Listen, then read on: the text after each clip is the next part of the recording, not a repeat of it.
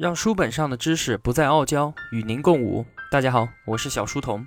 上一期啊，我们聊了医患关系、三氯毒奶粉和产品质量的话题，这些啊都是在《经济学通识》互相依赖这一章里面讨论的内容。对于互相依赖这个命题啊，劳动关系是更为深层次的反应。在我们的现实生活当中，我们都把失业啊、就业歧视啊、剥削。收入不均这些啊视为社会的坏的现象，而把最低工资保障、同工同酬、失业救济视为尊重劳动者、尊重人权的好现象。可是啊，事实果真如此吗？我们先来说说失业哈。我们世界上的工作机会其实并不是不够，而是太多了。失业的真正原因呢，是因为计较报酬。当报酬太低，人们宁愿失业。那怎么样的报酬才算合理呢？这个，要问问我们每个人心里面是怎么算计的了。对于美国的前副总统戈尔来说啊，离职后如果找不到哈佛大学校长之类的职务啊，那么报酬就算太低了。但不管是谁，失业都是个人计较的结果，都是主观的选择，而不是客观的接受。我们普遍认为啊，失业是人力资源的浪费，这肯定不是啥好事儿。但其实啊，失业是对市场校正的机制。那么这个怎么理解呢？比如说。前几年的门户网站很热门，是吧？那么当时的门户网站的频道编辑啊，就非常的吃香。但是没有过几年，现在不需要这么多了，所以很多的频道编辑都失业了。结果我们看到的就是哈，一边是网站公司空置的电脑和办公桌，那么另一边是待业的频道编辑，多大的浪费啊！那么确实是浪费，但是这个浪费不是现在裁员造成的，而是几年前新办门户网站的时候。就已经造成了，是那个时候的错误估计。其实市场不能够长期的支持大量门户网站这种商业模式，所以啊，现在频道编辑失业，其实是校正了过去的错误。那么再举个例子，国企为什么要关停并转呢？国企职工为什么要下岗呢？道理是一样的，是社会无法承受国企的浪费，国企才不得不退出市场，员工才会下岗，而不是反过来，国企停业和员工下岗。造成了社会的浪费。那么，要使得国企不停业，员工不下岗，嗯，的确可以啊。但是谁来掏钱，谁来买单呢？还有位市长啊，曾经许诺说，四十八小时内为求职者提供就业机会。我们知道这个完全可以做到，但这位市长的做法其实并不成功，不然早就已经推广到全世界了。原因就是啊，谁都不愿意一遇到工作就干，尽管这样可以完全的消除失业。同样的道理啊，医院也绝对不会承诺说四十八个小时以内一定让病人出院。生病啊，我们都知道住院是为了治病，我们要防止的是生病，而不是要防止住院。让病人四十八小时内出院一定是可以做到的，但是那个又有什么意义呢？所以啊，消灭失业现象就如同消灭住院是一样的荒谬。既然会有失业啊。那么失业的人就需要有一段时间重新求职，人人都希望能有钱度过这一段时间，政府呢就会站出来说，要对失业者发放救济金，帮助人们度过这一段个人财务的真空期。但是啊，我们现在要强调的是，失业救济和政府创造就业完全不是一回事儿，后者啊是对社会资源大大的浪费。我们之前的节目说过哈，政府以创造就业为目的进行的投资建设，就如同破窗谬论里面的破窗一样。不太清楚的同学出门左转，听一下我之前解读的一课经济学就很明白了。那么薛兆丰在本书中说，政府创造就业机会只是为了购买一个发放救济的借口，而大量的社会资源被消耗，只有一小部分落到了被救济者的口袋里面。要救济的是人。而不是厂房，何必为了救济一群人而苦苦支撑一座厂房呢？为什么不干脆让他们失业，然后直接把救济金给他们不就算了吗？那接着我们要问哈，在生活中，本着双方自愿的原则，诚实的出卖自己的劳动力，换取报酬来养家糊口，是不是最基本的人权？我们肯定点头说这是理所应当的嘛。但是啊，这一项天经地义的权利，今天已经被严重的扭曲了。嘿嘿。这句话从何说起呢？很多人啊不加思索地认为，我们的福利来自于完善的制度和法律。每当想提高生活水平的时候啊，他们的直觉就是让政府下一个某某规定，或者是立一个某某法。这些人啊总是迷信天下有免费的午餐。是的，我们接下来就要来聊聊工资。工资多少才算合理？常常有人觉得啊，工资应该由个人素质来决定。如果考古博士去教小学，《红楼梦》专家去扫地，那么工资就应该高一些。反过来，如果连中专都没有毕业，倒是赚了高收入，似乎就他妈不太正常了。有些暴富的明星靠搔首弄姿，并没有下过苦功，于是大家都觉得不合理了。其实啊，这个想法是错的。错误的根源在于，他们认为啊，原材料的成本决定了最终产品的价格。说到这个，我们又要复习一下了哈。价格是由供求关系决定的，而最终的价格决定了原材料的成本，你能使用多少？搔首弄姿的明星之是因为市场对他有需求，所以他的劳动才值钱，而不是反过来。他的投入低，那他就应该不值钱吗？培养博士的成本确实很大，但是啊，如果他去扫地，那他就只能接受扫地的工资，和他过去钻研学问的成本毫无关系。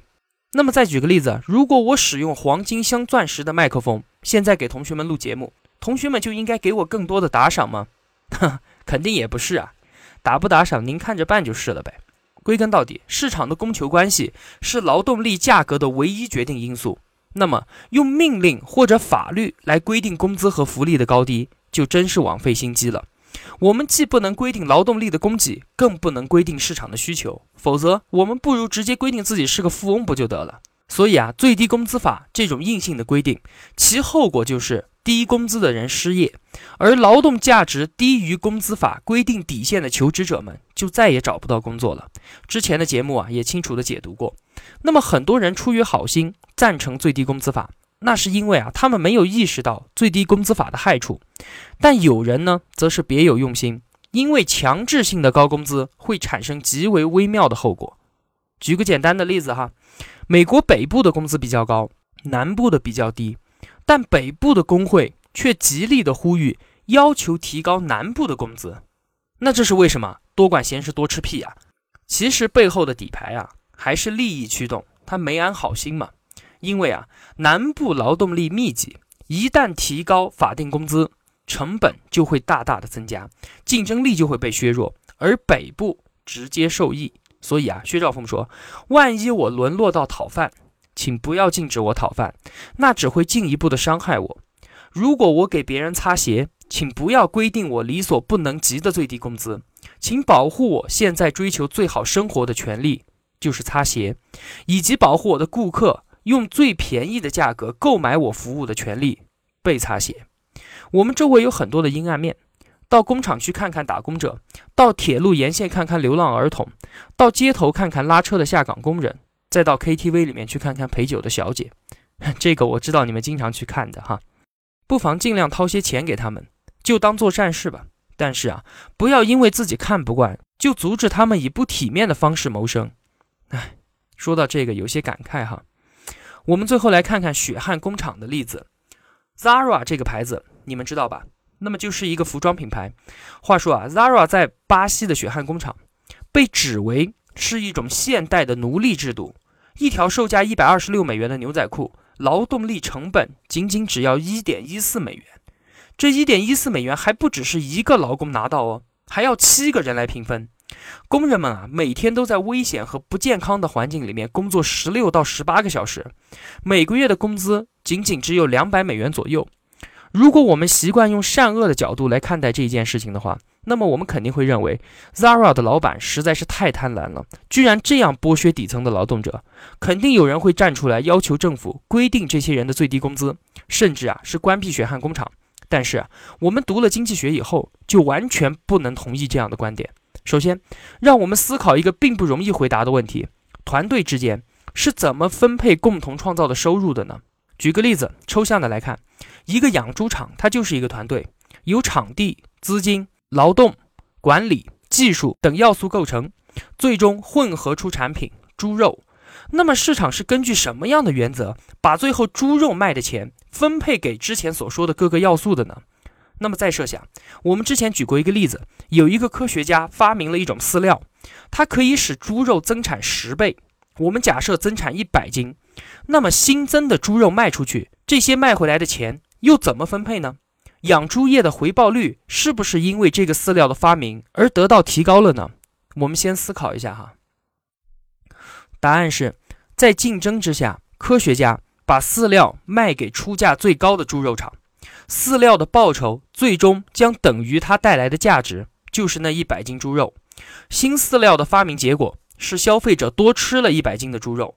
多花了一百斤的猪肉钱，科学家拿到了一百斤猪肉的报酬，而其他的要素提供者不会多占用科学家的发明所得，养猪业的回报和成本同步提高，回报率并没有大幅的上升，最终会回到和之前一样的水平。所以啊，在市场竞争之下，任何团队内部的报酬分配都是按照要素给予团队带来的贡献所决定的。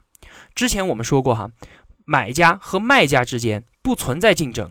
同样的，员工和老板之间不存在竞争，他们只是合作关系。而竞争只发生在老板和老板之间，员工与员工之间。回过来再看 Zara 的例子。一件 Zara 的时装收益是由生产、销售环节中无数的要素共同瓜分掉的。具体到巴西的血汗工厂而言，劳工的工资不是由贪婪的 Zara 老板或者是无良的 Zara 消费者决定的，而是由千千万万个和这些劳工情况相近的越南工人、印度工人或者是墨西哥工人决定的。因为啊，巴西血汗工厂里面的劳工如果要求的收入比其他地区的劳工要高。那他们就得不到这一份工作。我们现在要说的，可能就会变成越南血汗工厂、印度血汗工厂，而不是巴西血汗工厂了。再说一下苹果公司，苹果生产线上每个 Pad 制造成本仅仅只要两百八十七美元，那么它的毛利率啊是高达百分之六十的，成本低，价格却不便宜。我们是不是就要怀疑苹果的暴利了呢？我们要懂得，第一哈，所谓的暴利。其实是股东应得的资本的市场回报。若股东拿不到这些暴利，就会把资金转投到别处，苹果就无法顺利的开展研发和再投资。第二，拿着暴利的股东和富士康的工人之间是合作关系，而非竞争关系。越南工人是富士康的竞争对手，越南工人的竞争决定了富士康工人的工资。好了，人人都有同情心。看见血汗工厂不免难过，但受过经济学的训练之后，我们便知道哈，之所以有血汗工厂，是因为有更血汗的农村的缘故。我们不希望自己购买的衬衫或者是手机是由童工在恶劣的环境之下生产出来的。但是啊，我们经过经济学的训练之后，我们便应该知道，如果我们抵制这些产品，那么这些童工的处境只会变得更糟，甚至连活下去的机会都没有，而更不会因此就去上学。的确，有人应该受到谴责，但那往往都不是企业和消费者。